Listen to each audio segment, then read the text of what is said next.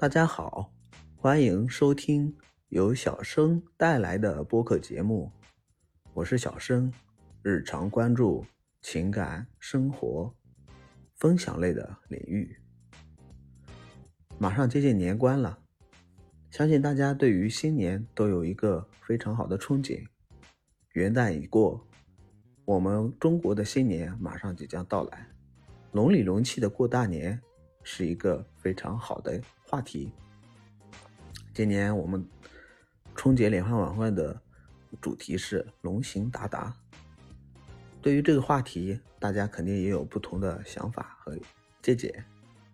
大家也可以一起跟我一样参与这个“龙龙里龙气过大年”的创作活动。大家可以关注喜马拉雅这个平台，一起成长，一起创作。我们今天要聊的话题呢是：春运的路上怎么回家才会不感到无聊呢？相信每年春运是一件非常大的事情，提前要买票。提前呢，还要预约时间，提前呢要跟家人们去沟通，具体的路上会怎么安排？对于我们中国这么一个大的一个家庭来说，每年能够与家人们团聚，都是一件非常不容易的事情。都有一个说法，嗯，灵魂无法在故乡安身。所以呢，我们都选择了在外漂泊，为的是更好的一个生活。奋斗是我们这个时代的一个话题，没有没有努力，就没有一个相对幸福的一个生活。截止目前为止，大家都可能会有嗯一些多多多多少少的心酸，对于生活中，但是每年能够春运回家。都是一件非常开心的事情。即将遇遇到家里面的人，即将遇到跟自己同行的故乡的人，你会怎么安排自己的通用旅途呢？你是会安排自己在路上吃些零食，或者说是打打游戏，还是看看剧，或者说是跟同行者聊聊天呢？你会用什么方式？去处理自己比较慢慢慢慢的，呃，漫长的一个旅途呢。通用对于我们来说是一种与家人团聚的一种过程吧，虽然很煎熬，但是经过了这段历程，我们会发现眼前最。眼前映入眼帘的都是自己的亲人、朋友，以及小时候的玩伴，以及嗯曾经跟自己有过一些关关联关系的一些故人。对于慢慢的一个春运的旅途，对于你来说是一种挑战呢，还是一种愉悦？你会用你自己什么方式去度过春运这件春运这个活动呢？那我们都知道，嗯，动物呢都会有一个大迁徙。对于我们中国人来说，很熟悉的春运都是在每年上演的。这个大迁徙对于我们每一个国人来说，都是一件非常重要的事情，因为它不仅仅代表着与家人团圆，更代表着是对我们美好生活的一种总结。是对新生活的一种开始。每一次春运呢，都会给我们带来不一样的感受。记忆最深的就是二零二一年年底，我们发现疫情刚开始的时候，那一刻的整个中国都静止了。对于春运这件事来说，那个时候你会有什么样的感慨？抛开那些过往难受的经历，我们现在来分享一下新的一个漫漫旅途的春运，你该怎么去度过？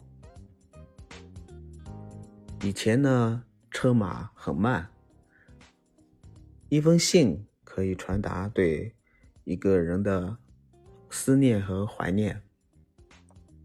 现在呢，我们可以通过各种交通工具，在过年的时候回到家里面。每年的春运呢，对于中国人来说是一件非常大的迁徙。我们可以通过火车、汽车、飞机、龙船以及其他的各种交通方式回到故乡，与家人们团聚。那过去呢，可能只有简单的几种团聚方式。从建国到现在，我想大家对于火车应该是用的最多的。嗯，记忆最深的就是幺二三零六这个网站，从最开始只有手动买票的方式，后来呢，逐渐发展出来幺二三零六，它可以去查火车的时刻点。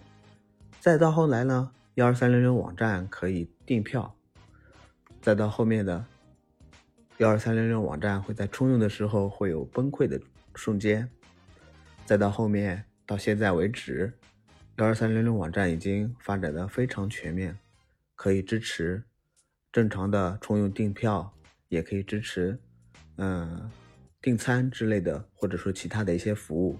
那么今年呢，据说幺二三零六它还推出了。一个提前购票的一种方式，嗯，希望大家也能够在自己的生活中多多去体验一下。相信春运呢，对于大家来说，旅途都是一个漫长的事情。嗯，如果离得近，那就不说了，因为很近，你可以随便的去安排一下自己的生活，简简单单带一点小吃、零食，或者带一本书籍。都是一种不错的选择。那么对于漫长的人来说，那你你会用什么方式来打开呢？嗯，通常呢，嗯，最最直接的一种方式就是跟同行者去交流、去交谈。你会发现有嗯很多有趣的同路人啊，你们可以交流一些嗯你们感兴趣的一些话题。那么有时候呢，可能。嗯，你碰不到这样子的，呃，同行者，你就需要用自己的方式去处理了。最简单的就是看书或者玩游戏，或者说是，嗯，看看电视剧之类的方式。当然了，漫长的路上，嗯，这个手机或者说是你的，呃，移动电源，这是一一个非常大的一个考验，嗯。但是不管怎么说，呃，用自己的方式去处理，呃，自己的这种漫长旅途的一种，呃，考验，总终归是一种好方式。嗯，如果说回去的路上你有好几个小伙伴相伴，那么你可以去玩一些斗地主呀，或者说是升级，或者说是，呃，其他的一些游戏，增加你的旅途的。欢乐感，当然呢，呃，据我所知，火车上呢，他会安排一些比较好的一些娱乐节目，供大家自己来，呃，体验。我呢，每年都会在大年三十左右回家，那个时间点呢，一般火车上都会安排一些，嗯，节目呀，或者说是一些活动呀。大家可以用自己的方式去展现。记忆最深的就是有一年回去的时候呢，火车上有个小朋友特别有趣，他用他自己的一种开朗积极的性格去调动整个车厢里面对过年的一种新的一种认知，带来让我们感受到小朋友的那种活泼开心和嗯没有受大嗯社会污染的一种重结。啊，非常感谢大家对我节目的收听。我们回顾一下春运这件事情对于我们每个人的意义吧。每年春节能够回家，每年春节能够与家人们相聚，每年春节能够与故乡一起成长的小伙伴们相见，每年春节能够与亲戚朋友朋友们一起坐着吃一顿饭，聊聊天，侃侃大山，去分享一下，分享交流一下过往一年对生活的一些认知，去憧憬一下新的一年里面有一些新的什么计划和安排。虽然漂泊在外，能够在冲用这件事情上面把自己的生活安排好，把自己这个相对来说不算特别漫长的一件事情做得更加有意义，不那么无聊。你会用什么方式去度过呢？大家肯定也有一些自己的想法，欢迎大家在评论区加入我们的讨论，也希望我们可以把这个话题聊得。更开心，也希望在今年春运的路上，你会用你自己的方式去度过这段漫长的旅途，不那么无聊吧？感谢大家的收听，拜拜。